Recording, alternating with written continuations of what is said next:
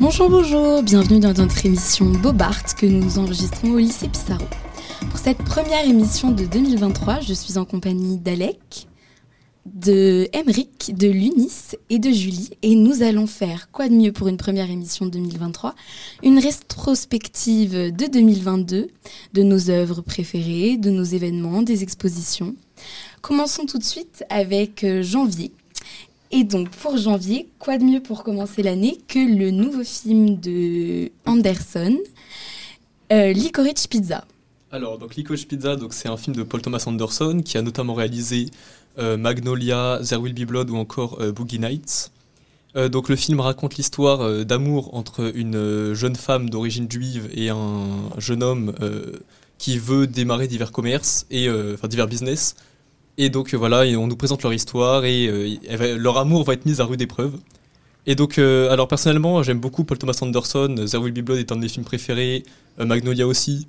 Et du coup, donc j'ai trouvé que c'était pas son meilleur, mais j'avoue que commencer l'année avec un bon film de Paul Thomas Anderson, ça fait plaisir. Tout à fait. sinon, en autre qualité du film, donc voilà, la réalisation est pas mal. L'histoire, donc c'est pas la meilleure donc, de Paul Thomas Anderson. Euh, au niveau de l'actorat, donc c'est le fils de Philip Seymour Hoffman, euh, qui est un acteur euh, qui joue dans tous les films de Paul Thomas Anderson et qui est décédé. Et il a bien pris la relève, je trouve. Tout à fait. Du coup, pour février, on enchaîne avec un album. Emeric va nous parler de l'album 4.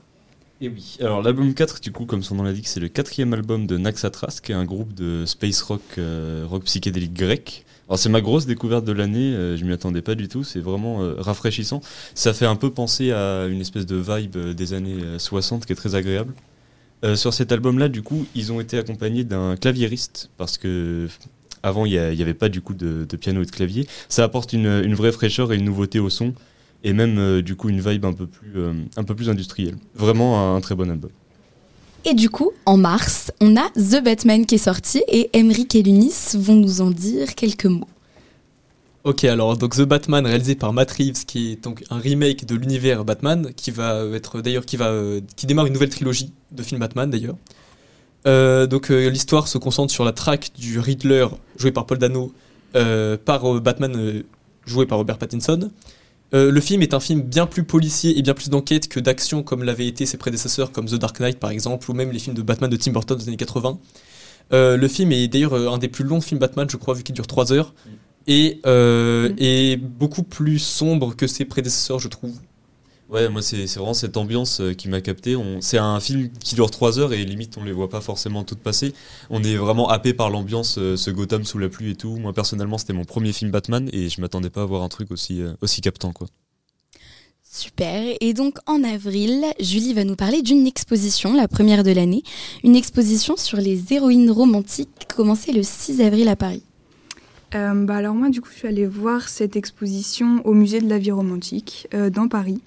En fait, ça retrace euh, la représentation des héroïnes euh, historiques et fictives dans l'art, donc à travers la peinture, la sculpture, des manuscrits et des objets d'art. Je trouve ça hyper intéressant en fait de voir euh, comment les artistes se servent de soit la fiction ou soit l'histoire, en fait, pour bah, montrer les émotions qu'ils ont qu'ils ont senti enfin qu'ils ont qu'ils ont senti pendant bah, à travers justement les livres, l'histoire. Et, euh, On parle euh, des héroïnes romantiques plutôt que des héros romantiques. Ouais, ça pour le coup c'était un petit peu euh, féministe, j'ai trouvé ça trop bien parce que elles sont jamais représentées en soi. Et, et niveau œuvre, tu en as quelques-unes dont tu pourrais nous parler qui t'ont retenu, parce que là tu parles du, global, mais il y en a. Oui. Il y avait notamment Jeanne d'Arc sur son bûcher. Alors je sais plus le peintre, mais, mais c'était assez en fait, c'était assez irréel parce que c'est n'est pas exactement euh, comment ça s'est passé. Et, euh, et, la petite anecdote, c'est que euh, dans les nuages, je sais pas si c'est si volontaire, mais avec les nuages, le ciel et le bûcher, ça faisait le drapeau bleu-blanc-rouge de la France. Et j'ai trouvé ça un petit clin d'œil un peu, un peu sympa à, remarquer. et voilà. Super. Et, et, on continue sur cette lancée des expos avec Mai et l'Atelier des Lumières avec Cézanne. Toujours Julie, c'est notre expert. Euh, alors oui, l'exposition Cézanne, euh, Lumière de Provence, à l'Atelier des Lumières. Euh, en fait, le, le truc super sympa de l'Atelier des Lumières, c'est que euh, c'est des projections, donc, mais sauf que les tableaux sont découpés. Et il y a des fois, il faut ressortir des détails des tableaux et avec derrière des œuvres musicales. Et j'ai trouvé ça super immersif. Et, et j'ai été transportée en fait avec les couleurs vives de, de- des tableaux de Cézanne. Et, euh, et voilà. Alec, Ouais, un petit mot euh, Alors, Kandinsky, franchement, c'est un quelqu'un que je connaissais vraiment euh, pas beaucoup, euh, que quelques œuvres, et pour le coup, j'ai vraiment apprécié. Alors que vraiment, euh, ce genre de tableau, c'est pas forcément euh, ce qui me passionne. J'y voyais pas grand chose, mais j'ai beaucoup aimé en- de le voir vraiment en très très très grand. Et Cézanne, par contre, j'ai vraiment trouvé ça très très très beau. Déjà que j'aimais beaucoup ces tableaux avant qu'ils euh, soient en géant euh, devant moi et sous mes pieds et au-dessus de moi. Là, vraiment, Cézanne, c'est des très belles couleurs et surtout, bah, c'est très très grand. C'est euh, la Provence, c'est le sud, c'est les vacances, c'est vraiment euh, de très beaux tableaux. Et est-ce que du coup le fait de mixer ces deux artistes, ça rend bien? Parce que ça a été fait aussi cette année euh, à l'exposition Louis Vuitton avec Mitchell et, et Monet, où ils essayaient de voir et mettre en parallèle deux artistes.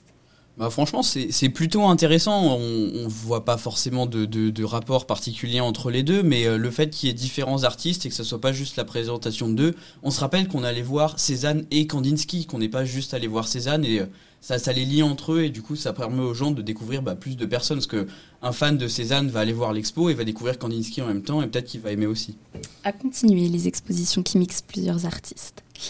Et donc en juin, on retourne sur le cinéma avec le film Decision to Live, toujours l'Unice et Emmerich. Bon bah du coup juin c'est le meilleur film de l'année, voilà c'est mon top 1 et Et mon top 1 également. Le. Bon du coup euh, Decision to Live donc c'est un film policier mais aussi un film romantique qui se concentre sur la relation entre en fait un, un policier et une accusée donc d'un meurtre. Euh, et le film est vraiment super bien écrit. Le film est surtout, j'ai rarement vu une aussi belle mise en scène dans un film de, de- de toute ma vie. Le film est vraiment millimétré à chaque petit centimètre. Le film, euh, il y a une scène je ne comprenais pas comment il avait fait avec qui met en scène un miroir. Et quand j'ai découvert comment ils l'ont fait, j'étais abasourdi. Et toi, Emery, qu'est-ce que t'en penses de ce film? Bah vraiment, euh, pareil, euh, la, la tension est incroyable. euh, on n'est jamais euh, lâché par le film.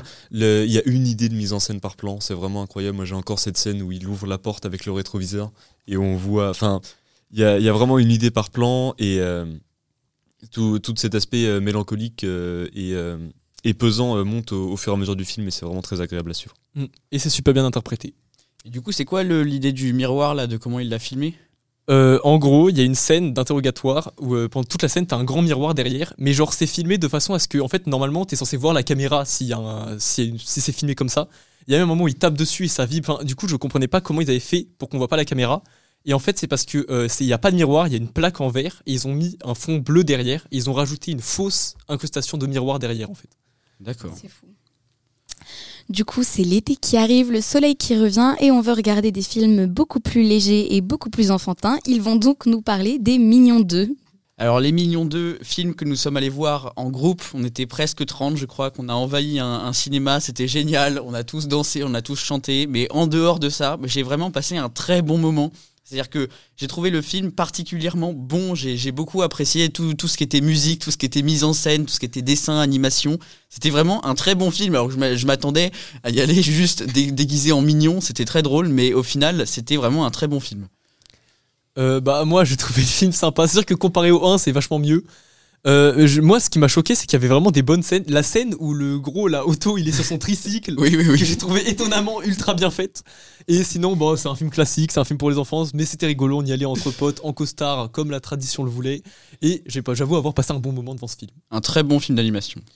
Parfait. Et en août, on continue sur la lancée de l'été, les livres relaxants et apaisants. Et donc, Alec va nous parler du nouveau livre d'Amélie Nothomb, connu pour ça, le livre des sœurs. Évidemment, comme d'habitude, quand c'est nos tombes, c'est très très relaxant, beaucoup d'amour. Au, tout début du livre, c'est l'histoire de, euh, du coup, de Tristan, qui est euh, la, la grande sœur de Laetitia, mais Tristan est surtout la, la fille de deux parents qui en fait euh, s'aimaient énormément avant d'avoir euh, un enfant et qui ont continué à s'aimer énormément et à laisser leur enfant euh, de côté.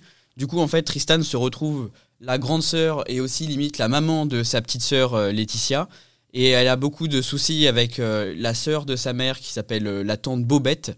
Donc il y a plein de prénoms, bon vraiment qui c'est très très dans le style Noton où ça ressemble presque à rien, mais peut-être belge, hein, j'en sais rien. Et, euh, mais c'est vraiment une super histoire. Par contre, comme d'habitude, avec Noton, ça se finit très très mal. Et euh, ça juste, c'est crescendo, ça, ou peut-être l'inverse de crescendo, je sais pas comment on dit. Décrescendo. Décrescendo, voilà, merci. C'est dur à trouver. et, euh, et en gros, bah, ça, au début, tout, tout a l'air bien. Et de, de- au fur et à mesure, ça va vraiment euh, tourner à quelque chose de très très noir, euh, comme d'habitude, comme elle le fait euh, très bien. Mais c'est, pour le coup, un film qui est euh, un film, un livre pardon qui est qui est moins bien que que, les précédents, euh, qui rivalisent pas avec euh, avec euh, celui d'avant par exemple ou les, les grands classiques que normalement tout le monde a vu au collège comme Métaphysique des tubes ou, Stupeur et tremblement, enfin grands classiques. Je veux dire ceux qui qui ont la plupart du temps ont été lus. Un parfait summer book, ma foi. En septembre, j'aimerais vous parler de l'exposition sur Gérard Garouste au Centre Pompidou qui a donc débuté en septembre. Gérard Garouste, c'est un peintre français et il a sorti aussi dans la lancée un livre qui s'appelle L'Intranquille avec Judith Pérignon. C'est étonnant pour le Centre Pompidou, mais l'exposition est extrêmement angoissante. Euh, on alterne entre des petites salles et des grandes salles. On y voit sa conception de la folie, de l'Indien et l'Apollinien, de tous les mythes. Euh, et de la famille aussi, on savait que euh, ce n'est pas forcément le plus simple pour lui. On voit notamment une salle où euh, il a disposé une toile en rond tout autour et, et il a fait des trous avec des tubes pour regarder. Et donc il y en a plusieurs autour de la toile et on peut regarder autour. Donc c'était très ingénieux. Et lorsqu'on lit le livre, ça va de soi et c'était très intéressant. En septembre aussi, Triangle of Sadness, Alec?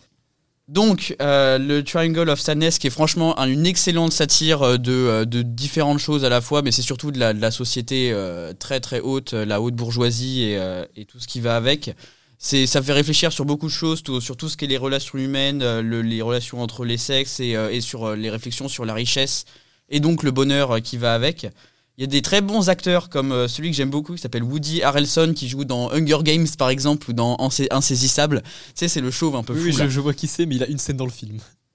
Euh, oui, mais moi, dès que, dès que je le vois, je suis content. Donc, euh, bref, euh, franchement, c'était un, une bonne vitesse de film pour le coup. Des, des, des bonnes musiques, je trouve que ça colle bien. Les, le- le- le- la caméra, enfin, je, je trouvais les plans qui étaient pas mauvais.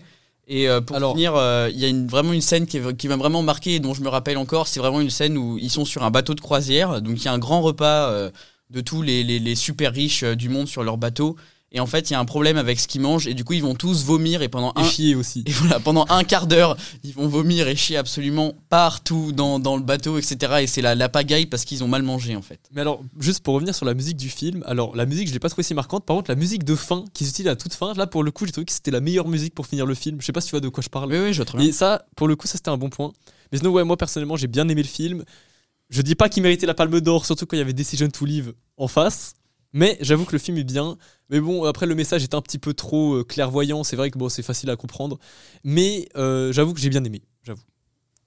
Pour euh, octobre, on continue sur du cinéma avec La conspiration du Caire. La conspiration du Caire, qui est un film suédois policier qui traite, euh, qui parle de la religion musulmane et euh, de différents problèmes politiques en Égypte. Ouais, de, de comment euh, sont gérés, euh, euh, comment on, on mixe la politique avec, euh, L'islam. avec l'islam. hein. On va avoir euh, du coup l'État qui va essayer de mettre en place euh, le nouvel, euh, le Grand nouvel imam, Le, le, nouvel nouvel grand grand- imam. le nouveau grand imam du coup, d'une école musulmane très importante au Caire. Et l'intrigue est vraiment très très bien construite. Il y a plusieurs scènes qui sont vraiment magnifiques dans le film. Je pense à la scène de récitation, du concours de récitation. Ouais, c'est vraiment une, une scène très très belle. Qui est vraiment une scène très belle. Le film est honnêtement bien réalisé et plutôt bien écrit.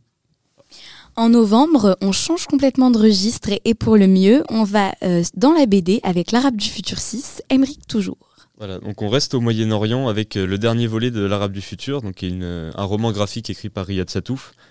Une façon un peu étrange de finir le chapitre de l'Arabe du futur, du coup, avec un volet un peu moins ambitieux que les autres, mais c'est lié aussi, comme c'est un, euh, une BD biographique, on évolue avec, euh, avec l'auteur, c'est lié aussi au fait que dans cet épisode-là, du coup, il est bien plus vieux que- qu'avant, et on perd un peu cette notion d'innocence qu'il y avait euh, dans les premiers Arabes du futur, mais c'est quand même un, un excellent roman graphique.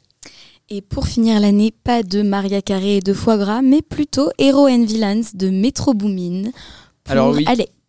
Excellent album, j'ai trouvé. Moi, n'étant pas vraiment pas fan de, tout ce qui est euh, musique américaine, là, le Metro Boomin, qui est un producteur de, de Future et d'autres rappeurs américains qui sont relativement connus, fait vraiment un super album, mais surtout avec des featuring du jamais vu, c'est hors du commun.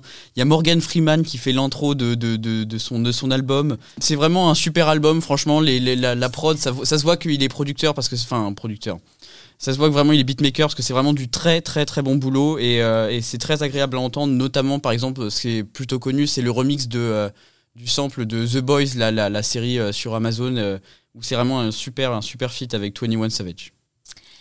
Et voilà pour 2022, ce fut une année chargée mais pour le mieux et on espère que 2023 nous réservera la même chose. Au revoir. Allez au cinéma Au ce Au revoir. Wow.